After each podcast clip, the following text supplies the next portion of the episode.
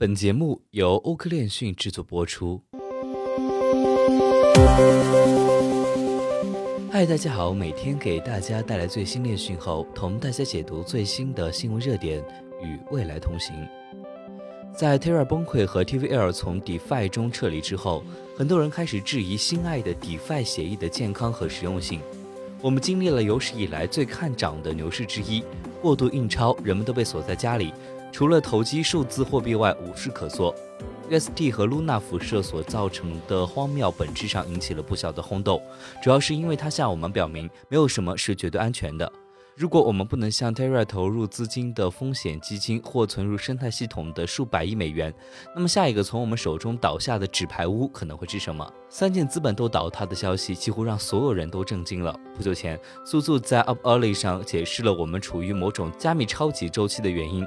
与苏苏管理着数十亿美元，并在很大程度上被视为最好的人之一这一事实相比，这些理由相形见绌。那么，在今天的新闻热点中呢，我们就来同大家聊一聊。不过在此之前，我们首先来关注一下几条新闻快讯。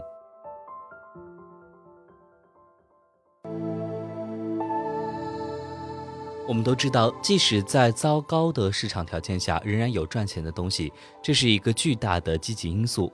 如果您相信协议会继续存在，并通过熊市继续构建，则没有理由相信代币会归零。然而，还有其他因素需要考虑，这使得猜谜游戏变得更加艰难。例如，为什么未来的某个人会看到当前的替代品并决定出价？您可以将旧的东西或换成具有潜在的更强大代币经济学的闪亮新代币时，为什么还要购买它呢？当您可以登月并且有可能购买新版本周期的 SOL 时，为什么还要购买没有意义的增值的旧代币？即使 DeFi 过渡到一个更无聊和受人尊敬的状态，这是人们想要的代币吗？或者我们还没有想到一些狂野的未来主义秘密令牌？我知道这一切都非常悲观，但请耐心的等待。我相信少数 DeFi 协议会成为可以永久存在、真正去中心化的超结构。我相信持有这些协议的代币的人会将获得巨大的价值。我相信 DeFi 会以任何形式强势回归。我不相信的是过度的流动性挖矿、无用的分叉、死链上的 DeFi、没有优质团队的协议和具有 FDV 的代币。值得庆幸的是，我们已经看到上述的一些特征以巨大的 DeFi TVL 外流的形式出现。那么除此之外，NFT 之所以流行，是因为他们分享了加密的精神，没有不必要的无聊部分。NFT 是有趣的图像，您可以在线共享并设置为个人资料图片。NFT 是对 ETH 杠杆的压注。如果您在正确的时间进入，其中许多是非常好的投资。NFT 在一段时间内非常具有流动性，尽管情况并非如此。可以说的是，NFT 最重要的卖点，围绕这些愚蠢的 GPG 发展起来的社区，可能出乎大多数人参与该领域的人的意料。若你两年前就预测到从斯蒂芬·库里到 Justin Bieber 的每个人都在购买元的数字图像，那么每个人都会失去理智。如果你声称 NFT 将在世界范围内引起巨大的社会运动，你可能会因为你的信仰而被赶出加密推特并回避。这正是我们所看到的。现在看看 NFT 的交易量，情况就有所不同。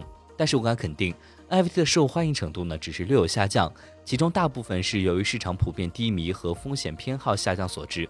现在几乎没有地方可以存放你的钱。如果你把它存入股票、加密货币甚至现金，你就完蛋了，注定要蒙受损失。由于 ETH 的下跌，许多 NFT 可能继续下跌底价，并以美元计价下跌时，为什么还要继续推测 NFT 呢？其次是关于创新的话题，重要的是承认最近发生的令人恶心的 Celsius 事件。对不熟悉的人来说，Celsius 是一个托管平台，用户可以在其中存入资金以获得轻松的收益。上周，Celsius 暂停了他们从平台上的所有提款，基本上锁定了用户的资金，并阻止许多人有权停止清算或简单的控制他们辛苦赚来的现金。正如你可以想象的那样，这并没有顺利进行。截止六月二十号，Celsius 是否无力偿债，或者是他们可能正在经历何种形式的无力偿债，在很大程度上仍未得到证实。不管怎样，他们搞砸了。那么在中心化方面，当涉及到交易所和稳定币之类的事情时，最好检查一下你的长尾风险。事后来看，Terra 的内爆太明显了，但我们忽略的下一个倒下的多米诺骨牌是什么？我并不是说 USDC 或者是 Coinbase 会走不到末路，但以最好的方式对冲这些可能是明智的。我并不是说你首要的目标是应该在熊市中生存，因为我从来没有经历过熊市，也不像许多人那样胡说八道。一年多以前，我是长期的 IPOF，我认为这告诉了从我们的子堆债中获取理财建议所需的一切。如果加密货币真的打破了它的历史周期性，并且我们正在穿越未知领域，那么比特币很有可能会比我们想象的要更低。这一次的主要区别包括更高的 ATH、更多的 VC 基金进入私人市场，以及由于对 meme 币和 NFT 的广泛认可。假设我们的头上有一把枪，我必须预测 BTC 在更长的时间范围内的底部。我猜想，随着宏观条件的稳定，我们可以在三到六个月时间内，范围在十五到二十 K 范围。我希望这可以作为对最近加密事件一个不错的总结，并在我们驾驭二零二二年的大熊市时审视我的思维过程。本次的新闻内容呢有删改，如果你想要查看全篇内容的话，可以关注我们的详情页。